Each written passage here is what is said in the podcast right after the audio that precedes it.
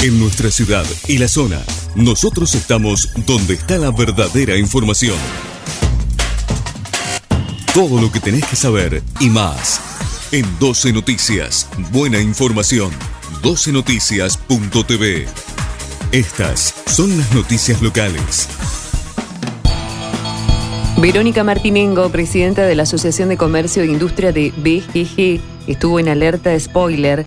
Estamos haciendo muchas capacitaciones, están asistiendo muchas mujeres, personas mayores y jóvenes con ganas de trabajar, manifestó. Miguel Ángel T. Sandori estuvo en alerta spoiler. El gobierno de la provincia de Santa Fe y el gobierno nacional tienen que dejar de ningunear a los rosarinos, dijo. El doctor Nicolás Ramírez estuvo en alerta spoiler. Somos el único espacio que identifica el problema estructural de Villa Gobernador Galvez y que dice la verdad de cómo se puede resolver, manifestó en la entrevista. Hubo exposición de los bomberos voluntarios de BGG en la Plaza del Ferroviario. La invitación fue para el sábado pasado en la Plaza del Ferroviario a las 15 horas. Invitaron a tomar mate y a toda la familia para mostrar las unidades, los equipos y hacer algunas demostraciones. Los bomberos voluntarios compartieron un buen rato con los presentes.